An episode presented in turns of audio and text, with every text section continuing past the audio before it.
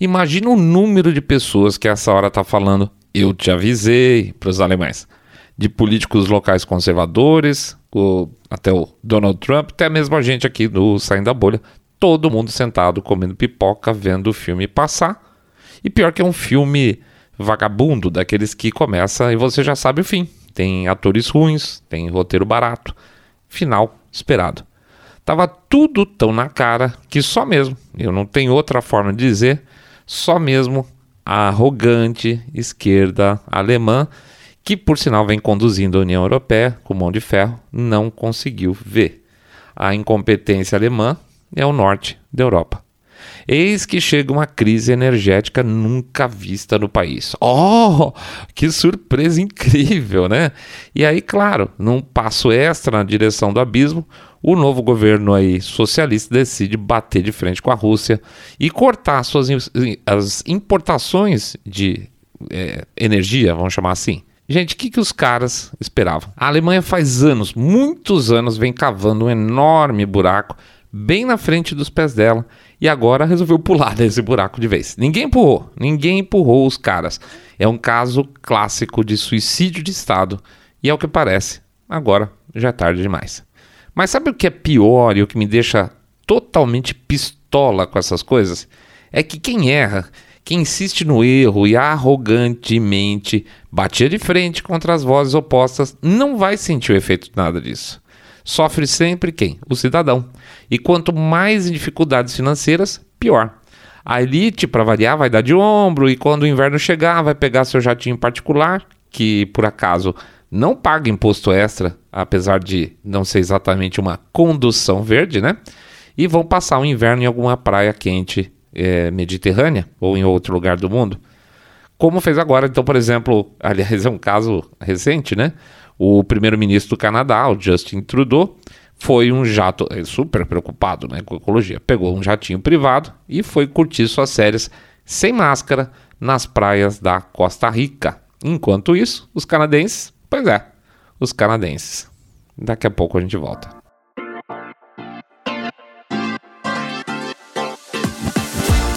Saindo da bolha. Menos notícia, mais informação para você.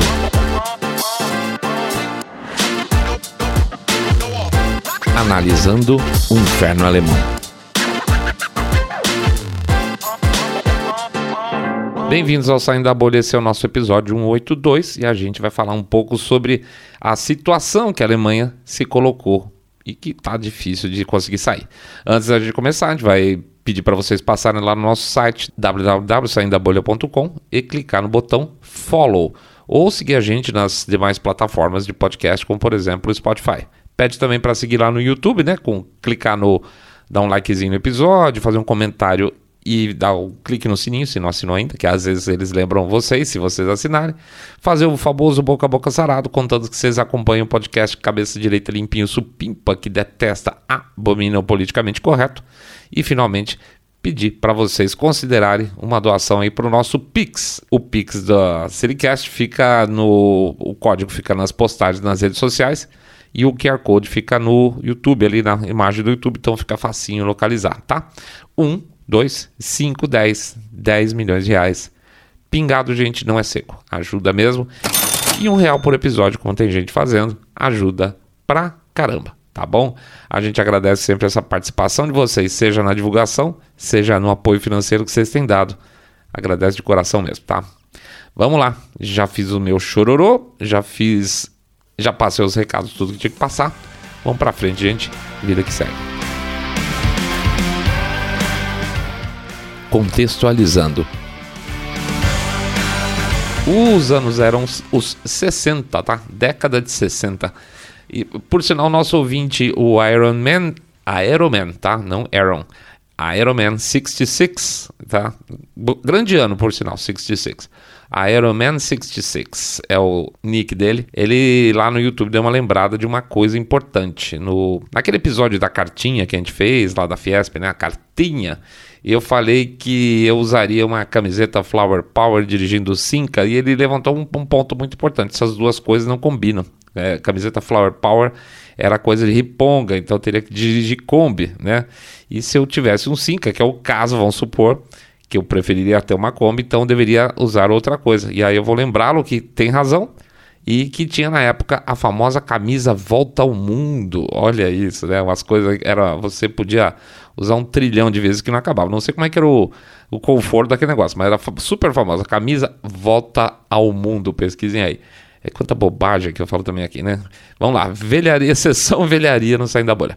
Mas volta aos anos 60 e agora sim os ripongas europeus, sobretudo os alemães, começaram a criticar o desenvolvimento tecnológico, capitalismo como símbolo consumista e que isso iria nos destruir a todos. Não, não muito distante do que a gente vê hoje, só menos radical.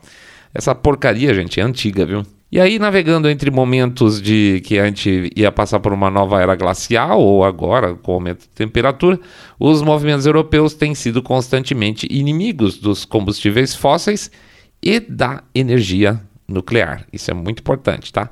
E isso, gente, especialmente na Alemanha, tá? Bate-se muito forte na questão da ser contra a energia nuclear na Alemanha.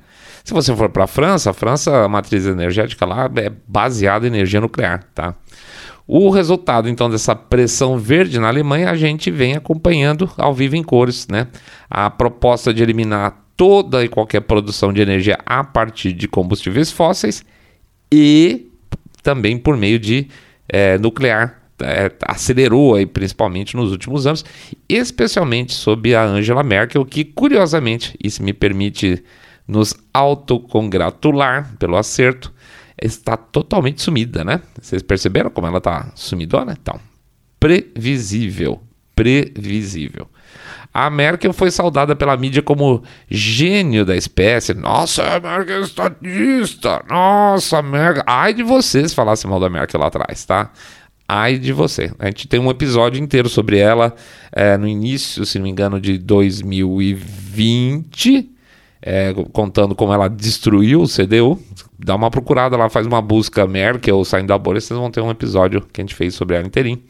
É, e eu esqueci o que eu estava falando. Pois é. Ah, sim que ela, ela, atendia basicamente o que a mídia gosta, né?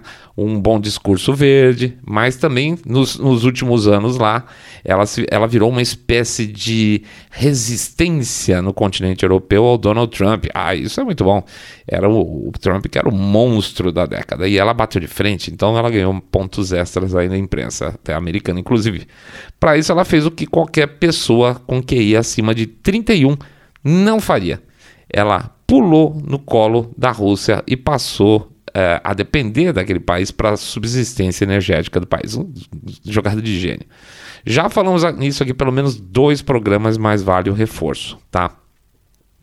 Quando o país começa, quando a matriz energética começa a ficar dependente de eólica e de solar, sabendo que o fornecimento dessas, dessas duas maneiras não é estável, não é contínuo, e no mínimo está falando que aí a solar não tem sol à noite, essa é muito fácil resolver, você vai depender de duas coisas para manter a sua rede de pé. Ou você teria baterias, e você hoje não tem capacidade de bateria para esse negócio, ou você passa a depender de gás natural. Então você põe um parque solar enorme, do lado você põe uma usina a gás do lado para compensar quando o sol desaparece ou quando o, tempo fecha, certo? Da mesma forma, se o vento cai, diminui a produção, a potência produzida, você vai precisar de, de uma outra usina que faça a, a complementação do necessário e geralmente é gás. Então eles ficaram é, transferindo toda a matriz para eólica e solar, consequentemente, eles precisariam de muito gás, ou enquanto não tem bateria, que não tem, certo?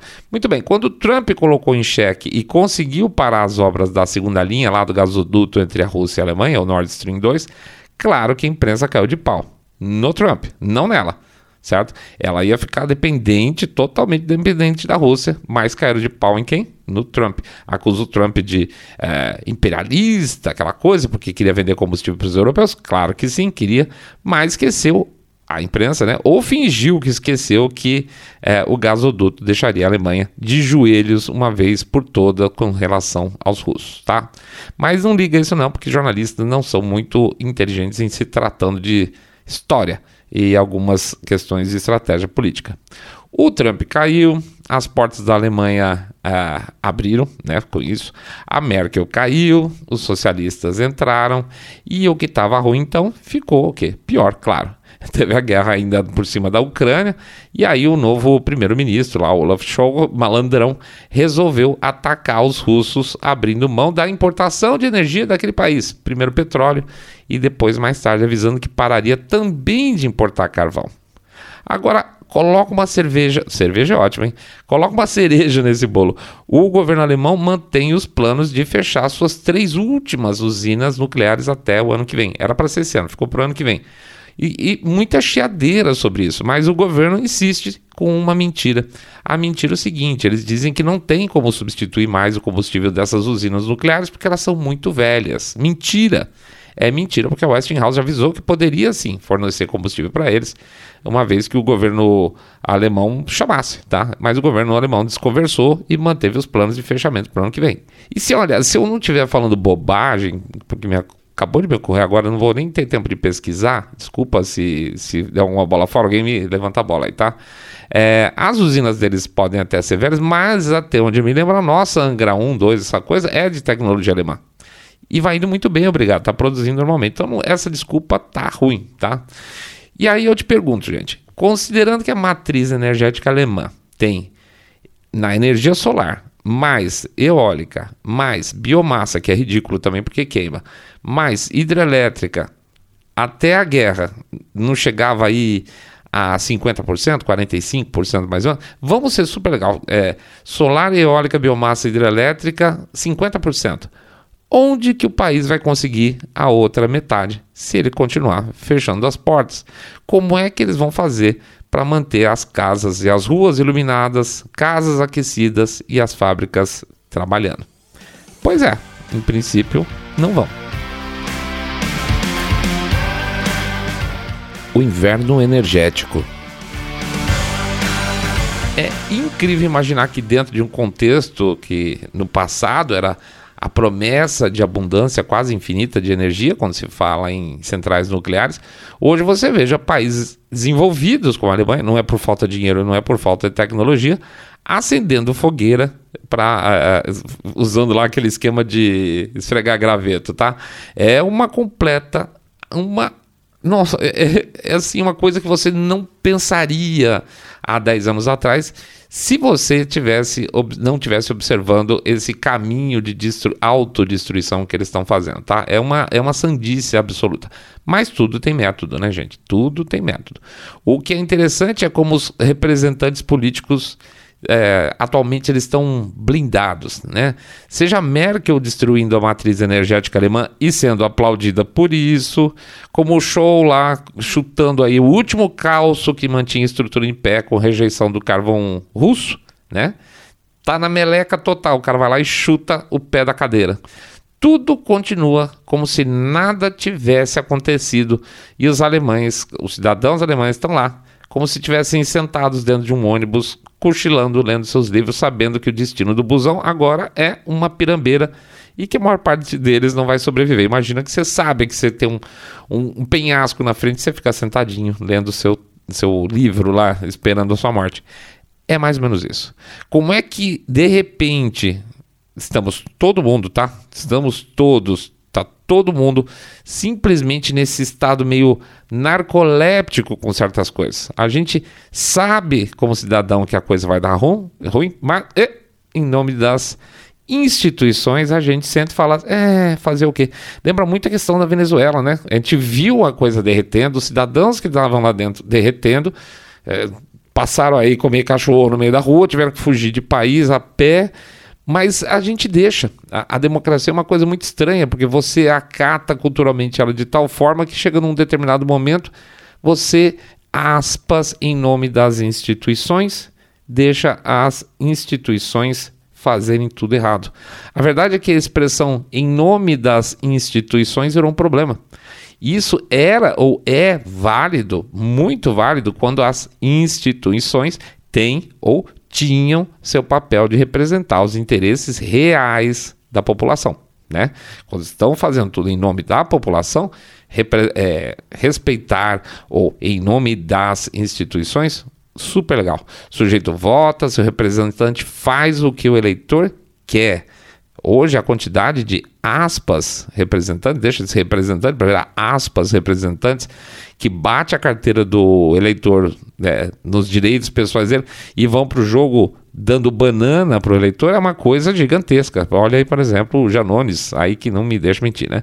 Ele se colocava, vamos dizer assim, como uma alternativa meio pseudo-direita e agora está fazendo live com Lula. Imagina esse cara eleito, o que, que ia fazer?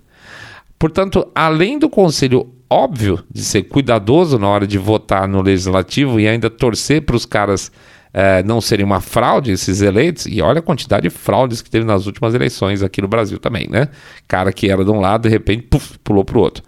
É, cabe ao eleitor, então, ficar em cima e, se não rolar, estipar, estirpar no duro, como está sendo feito lá nos Estados Unidos agora, com os representantes que votaram, por exemplo, pelo impeachment do Trump, todos todos sendo eliminados, não só nas primárias, mas muitos deles da vida pública também. Traidor tem que ser eliminado da vida pública. Tem que ter vergonha sim de sair na rua. Traição é coisa grave, tá? Mas desculpa porque eu derivei. Veja, o panorama alemão é extremamente crítico. Recentemente teve uma entrevista agora com uma cidadã alemã que estava vendo, deixou inclusive muita gente chocada. Se, se você acha que as coisas aqui andam ruins, então olha isso. Ela mostrou a conta dela de gás, tá? Conta de gás, aquela coisa que a gente é uma das é uma conta pesada, que é uma conta relativamente pesada se tiver gás encanado aqui no Brasil. Mas somente de gás, a conta dessa senhora já representava 50% do valor da aposentadoria dela. 50%. Então escuta, ouça com atenção. Isso é uma maneira deliberada de empobrecer a população. O governo pode quebrar a sociedade de várias formas. Ele pode, sei lá, por meio de impostos, né? Você bota os impostos lá no alto, mas impostos são muito impopulares e as pessoas podem não pagar, podem, podem sonegar. O governo pode manobrar para gerar inflação, como nos Estados Unidos, por exemplo, de forma que o valor do dinheiro que a pessoa tem seja corroído diante dos olhos dela, vê o dinheiro desaparecendo, que é o tal do imposto inflacionário, mas isso também é impopular. Né? Se você vive num regime relativamente democrático, a tendência é que você não seja reeleito. Então, veja a situação do Biden. Ou você pode fazer com que um componente específico do consumo das famílias, das pessoas, passe a ter um peso relativo absurdo dentro do orçamento das empresas e pessoas. Lembre-se, empresas também, tá? Energia é tudo de bom. Então, energia é tudo de bom nesse sentido. O preço da energia afeta as classes menos favorecidas e a classe média. A energia impacta os pequenos negócios. Você fecha a sua sorveteria, se você não tiver como pagar suas contas, até porque as pessoas vão abrir mão de comprar sorvete, porque elas não podem pagar a conta do gás, né? Se você majorar os preços do seu negócio lá, da sua sorveteria, você dança, o cara vai embora. E se você não majorar, você quebra. Então, não tem, eh, não tem por onde. As pessoas não vão deixar de comprar comida, pagar aluguel, abastecer o carro para tomar sorvete e você fecha a sua ponta do seu negócio. Portanto, ainda que nos dados oficiais a inflação da Alemanha fique ao redor de 8,5%, para aquela aposentada lá, que metade da conta dela da aposentadoria está indo para o gás, num estalo de dedo ela está literalmente 20, 30% mais pobre. Esqueça os 8,5% de inflação. Ela, ela, ela vai ter que botar 50% do que ela ganha para esquentar a casa dela e fazer outras coisas, tá? Mas a coisa não fica só por aí. Até porque, se tem uma coisa que as pessoas têm dentro delas, independente do posicionamento ideológico, é a sobrevivência, certo? E uma das maneiras de sobreviver em um inverno rigoroso, sem gás de aquecimento, é com lenha, né? Lenha no duro. Então, corre para comprar lenha. Agora, vocês repararam o absurdo da situação? Para ter uma Alemanha mais aspas verde e limpa, sem uso de carvão, o povo está tendo que queimar lenha. E está guardando lenha agora. É isso. Eu acho que esse é o resumo mais tosco da imensa hipocrisia alemã. É nauseante você pensar um negócio desse, a população voltar no tempo e procurar lenha para queimar. E, lógico, fazer muita fumaça, né? Você queima lenha, você faz fumaça, além de eventualmente ter que cortar a árvore para se aquecer no inverno. Pensa, pelo menos se eles estivessem queimando carvão, a eficiência energética do carvão é maior que a da lenha, seria muito melhor. Ou seja, produziria-se menos gases poluentes para gerar mais calor, além do óbvio fato de que você não precisa cortar a árvore. Mas, muito bem, mas digamos que você é um cara safo, super malandrops, e quando viu que a coisa estava ficando feia, saiu correndo para começar a armazenar lenha, tá? Foi em vários lugares, começou a comprar saquinhos de lenha, aquela coisa toda, que é o que o pessoal já tem feito já há algum tempo, tá? Maravilha. Mas e quem mora num apartamentinho aí apertado, por exemplo, no centro de Berlim ou qualquer grande centro urbano alemão? O que, que faz? Põe fogo no prédio? Sacou que quem está na mão, quem dançou novamente, quem dançou novamente é o sujeito que não tem para onde correr, que não tem uma casa com lareira, que não pode ter um, um dispêndio extra comprando, comprando, lenha, além dessa conta do gás, já que morde uma parte significativa dos ganhos dele, é o cara danado, o cara que já está ferrado. Esse cara, ele toma um duplo tombo. O resultado secundário disso, então, é que ao invés de ir lá na loja e comprar lenha, claro, claro, o cara não quer morrer de frio, né? Ele vai cortar a árvore, que teoricamente não pode. Ou seja, vai derrubar outras espécies que não deveriam ser cortadas, que, deve, que eventualmente são ainda menos eficientes para a lenha. Ou seja, mais emissão, mais estrago ecológico. E olha que eu nem sou o rei da proteção do esquilinho, apesar de ser definitivamente um super, super amante de animal em geral, tá? Mas olha que beleza. Olha como esse aspas, planejamento estatal é maravilhoso. Olha como o Estado metendo a mão no mercado, regulamentando, dá tudo certo. Confie que vai dar tudo certo. Mas se eu sair da bolha, o que, que isso tem a ver uma coisa com a outra? Tem a ver na medida em que o que se deveria analisar são as condições de mercado de cada fonte de energia. Ah, mas se o carvão ficar mais barato, só vai queimar carvão? Não. Até porque se todo mundo corre para o carvão, o preço dele sobe e começa a ficar mais barato, por exemplo, a opção nuclear, e assim vai. Esse é o mercado. Mas não é isso que esses safados querem. Eles querem é te convencer, convencer você de que você está errado tendo o padrão de vida que você tem, porque o seu padrão de vida não se encaixa no modelo que eles querem tá? Você está errado. Eu tenho um padrão, eu, eu bolei aqui um esquema para a sociedade que você não se encaixa. A coisa está totalmente invertida, gente. Está totalmente invertida. Quando um candidato a presidente fala que você, uh, você gasta demais, que a televisãozinha estava boa, ele está querendo dizer o seguinte: eu não quero desse jeito, vocês se adaptem àquilo que eu acho certo. O povo todo, eu sou representante, eu vou ser representante, eu quero ser representante. Então vocês se adaptem ao que eu quero. Acabou a lógica de proposta onde você viabiliza a melhor vida para a população. Na verdade, é o contrário. Eu dou um, uma plataforma onde vocês vão ter que se adaptar à minha forma de pensar. Engenharia reversa. Eles querem um mundo dependente de fontes alternativas ineficientes e caras, porque é uma boiada. É super boiada. É tudo subsidiado. É aspas, é um empreendedorismo sem perda. É um puta negocião. Não tem como perder dinheiro em um negócio que, se der prejuízo, o Estado banca. Ou seja, na verdade, você banca, né? É pura, puríssima transferência de renda. Sai dinheiro da tia do café, sai dinheiro do cara que sobe no poste em dia de nevasca para fazer manutenção da rede e vai para o bolso dos grandes grupos, dos grandes bilionários, das grandes famílias, como vai para tal da burocracia corrupta de sempre também, tá? É transferência de renda ao inverso da justiça, que eles adoram chamar de justiça social. Quer ver uma coisa? O governo americano passou uma lei recentemente com um pacote de subsídios para carros elétricos. Lembrando disso? Acho que a gente mencionou por aqui. Se não mencionou, foi mal. 7.500 dólares por unidade. Você compra um carro uh, elétrico e a viúva vai lá te dá 7.500 dólares para você é, viabilizar, ajudar a viabilizar a compra de carro elétrico para ficar tudo mais limpo no, nos Estados Unidos, certo? Muito bem. Isso aí, por si só, claro, já é transferência de renda. É, é o contrário, de novo, da, da, justiça social, né? Você tira o dinheiro do pagador de imposto, ou seja, da tia do café e do cara que sobe lá na, no poste no dia de nevasca para consertar a rede elétrica, e dá para GM, para Ford, para Tesla, fala, ó, oh, tá aí, ó, beleza? Obrigado, tá? Então você tá dinheiro dando pobre para grandes grupos. Aí o que, que as montadoras fizeram? Hum, olha, gente, desculpa aí. E aí aumentaram, em média, em média, o preço dos carros elétricos em 8.500 dólares. Então o governo deu passou a dar 7.500 dólares por unidade e eles aumentaram em média 8.500 dólares o preço dos carros. Por quê? Porque os insumos subiram muito no preço, o, o preço do mercado internacional desses insumos. Ora, ora, ora, quem diria, não é? Pois é. Quer dizer então que o contribuinte americano vai pagar para a Ford pagar mais caro para uma empresa lá da China é, fazer o carro ficar mais puro porque ela tem componentes, está cheio de componentes chineses? Sim, basicamente é isso, tá?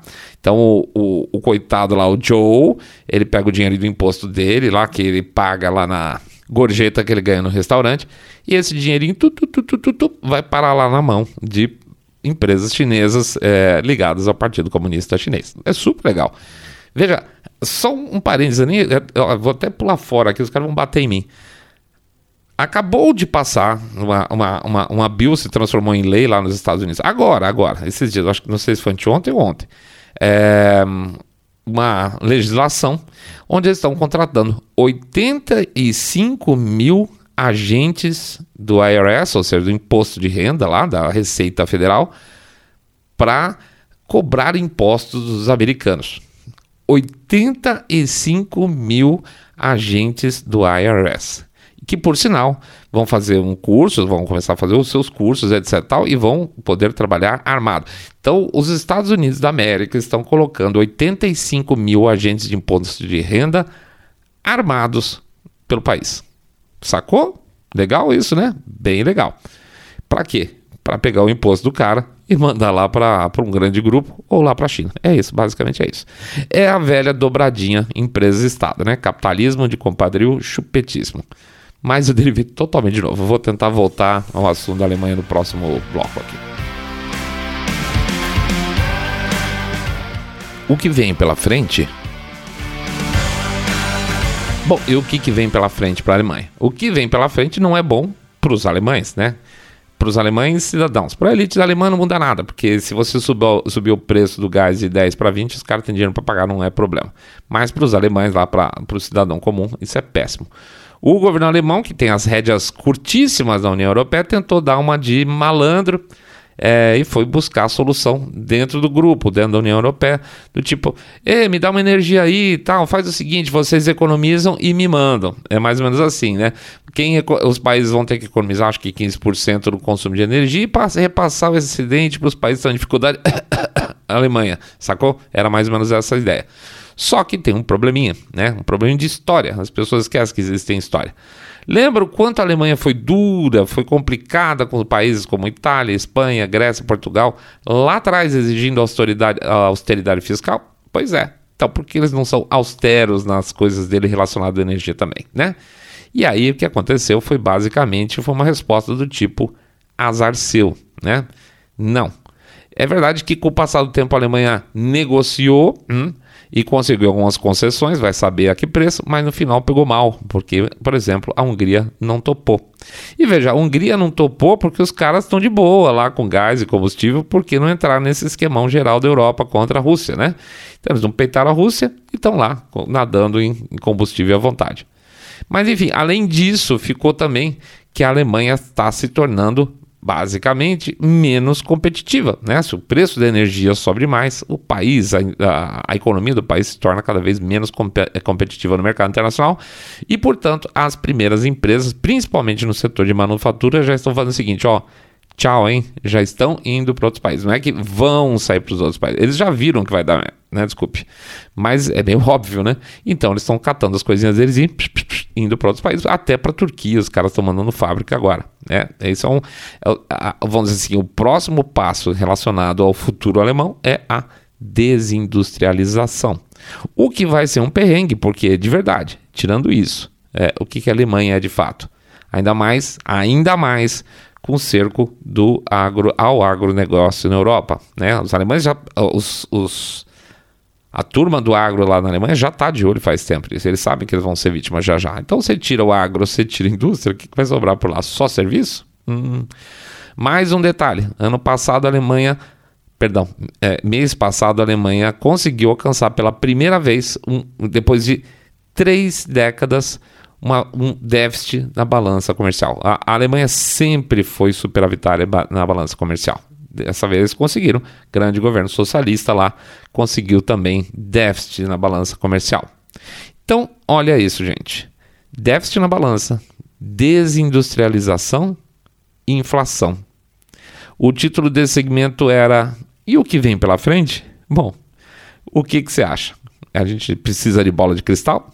Claro que não. A gente sabe qual a resposta e a resposta é o título desse episódio. Tá certo, pessoal? Vamos lá? Vamos fazer então o nosso chapacito aqui. Pedir para vocês entrar no nosso site www.saindabolha.com.br, clicar no botão follow ou seguir a gente pelo Spotify, Podcast de Google Podcast, Apple Podcast ou pelo YouTube. Sininho, comentário, like. Pede também para fazer o share nas redes sociais e fazer o famoso boca a boca sarado, onde vocês contam para seus amigos vocês estão acompanhando um podcast Cabeça Direita Limpinho Supimpa, que detesta o politicamente correto, que é inclusive utilizado para apertar a população normal e deixar a elite mais rica. Pede também, finalmente, para vocês passarem. Não é finalmente ainda, pedir para vocês passarem lá no site do nosso e-book, o trailer, www.trailer.com.br, e dar uma olhadinha lá nos argumentos que a gente tem para a oferta do nosso e-book o que, que, vocês acham? Vocês acham bacana, etc. Com... Manda uma mensagem por aí. Ó, oh, seu saindo da bolha, achei legal, mas não deu. Achei legal, tô pensando em comprar, achei legal, comprei ali. Faz um reviewzinho pra gente, pra gente é importante também saber o que vocês estão pensando, tá bom? E finalmente, por favor, considerar a nosso jabacinho financeiro aqui, né? Considerar uma doação para o nosso Pix. 1, 2, 5, 10, 10 milhões de reais, pingado não é seco. Ou um real por episódio. Porque, gente, um real por episódio ajuda pra caramba, tá bom? É isso tudo, é isso aí que movimenta as nossas ideias, as nossas maluquices aqui. Agradeço demais a presença de todo mundo. Na como é que é? Na sexta, eu acho que é. Na sexta-feira a gente tem mais um episódio pela frente e aí o outro no domingo novamente. É exatamente, porque a gente não fez episódio domingo, acabou fazendo na segunda, né? É isso mesmo. Então, a gente se vê de novo sexta e domingo essa semana. Um grande abraço para todo mundo. Fiquem todos na paz. Fiquem todos muito, muito mais super, super bem. Saindo da bolha.